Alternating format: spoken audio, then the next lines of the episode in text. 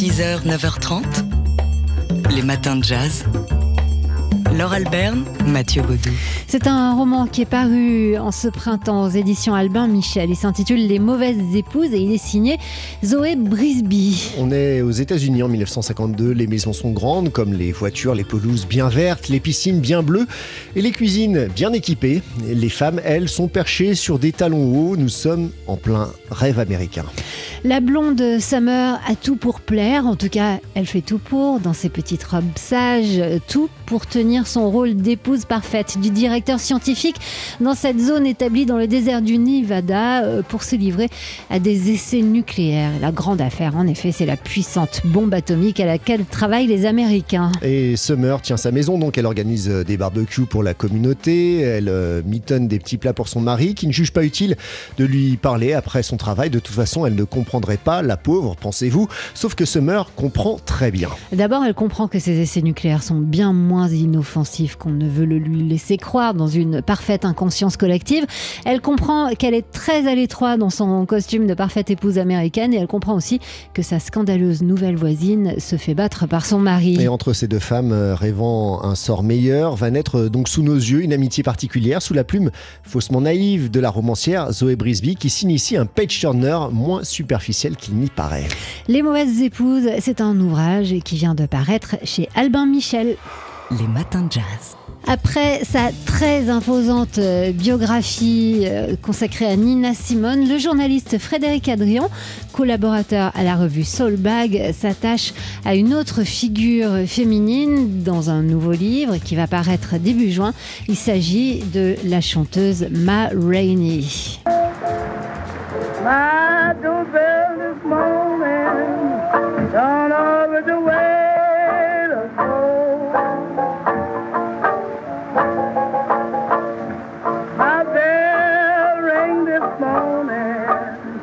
Getting all with the.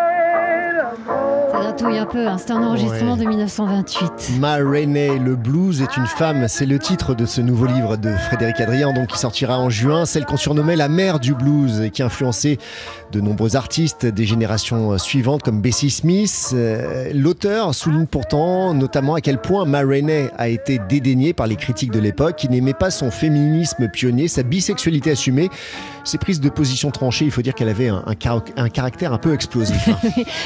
Adrien nous plonge donc dans cette vie tumultueuse, des spectacles itinérants sous chapiteau dans le sud ségrégué des années 1910 jusqu'au début de l'industrie du disque. Un ouvrage donc qui n'est pas encore sorti. Hein. Ouais, mais qui sort dans, quelques semaines. Ma Rainey, le blues est une femme, apparaître aux éditions Ampelos.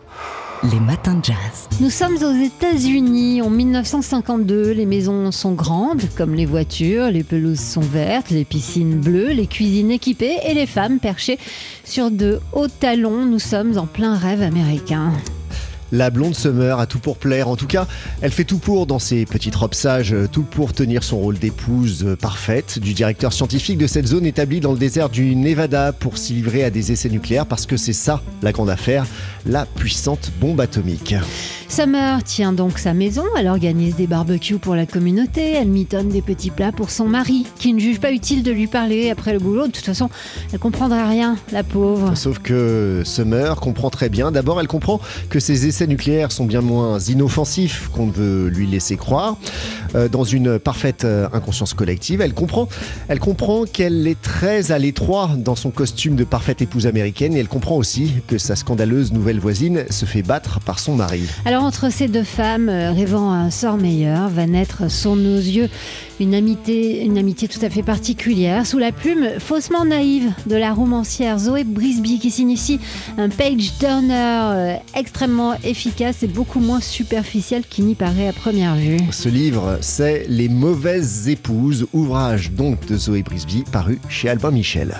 Les matins de jazz. On est lundi et avec vous, Yael Hirsch, on parle d'une exposition qui est à voir euh, en ce moment au Centre Pompidou à Paris. Bonjour Laure, et oui, aujourd'hui je vous parle de Germaine Richier. Son surnom c'était l'ouragan, c'est-à-dire l'ouragan au féminin. C'est aussi une sculpture de 49 où on voit une femme, buste ouvert, bras ballants, finissant par dessert, les jambes émaciées. Cette sculpture, c'est un moment clé euh, bah, de, cet art-là. Euh, c'est euh, un moment aussi important que Rodin, Mayol ou Giacometti. Et c'est ce que montre le Centre Pompidou dans la première grande rétrospective. Mais oui, c'est ça, c'est la première fois qu'on voit autant d'œuvres réunies de Germaine Richier, plus de 200 œuvres. Hein plus de 200 œuvres, absolument. Aussi bien des sculptures euh, que euh, des dessins ou des. Euh, voilà, tout ce qui permet de faire la sculpture, ce qui permet de voir beaucoup de choses. On voit aussi son atelier. La scénographie est majestueuse et aérée. Elle met l'accent sur les vides et les lignes plutôt que sur la matière pour laquelle Germaine Richier est connue. Et c'est vraiment par les lignes qu'on comprend comment les, sculptures se tiennent debout, en fait, ou se tiennent. Il y a pas mal d'autoportraits. les gravures sont aussi très intéressantes. Et on suit vraiment la trajectoire euh, d'une artiste angoissée, euh, intéressante, riche et très inspirée dans son siècle. Puis il y, y, a plein d'animaux dans cette exposition.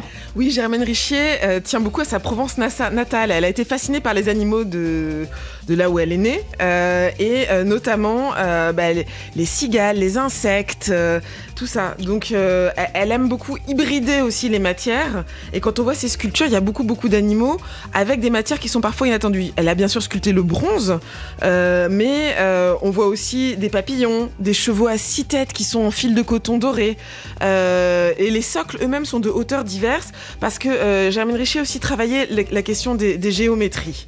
Euh, l'animal l'animal pardon au singulier le plus connu c'est la menthe de 1946 euh, qui peut faire un peu peur mais quand on la regarde bien elle peut aussi être tendre. Et là où là où c'est intéressant c'est qu'on peut voir euh, une, une esquisse où on la voit elle en menthe à côté de la sculpture, n'est-ce pas, tenir son mari de l'époque, Otto Benninger, dans ses bras, qui a une petite figure de chouette. Donc euh, tout est un peu ambivalent comme ça.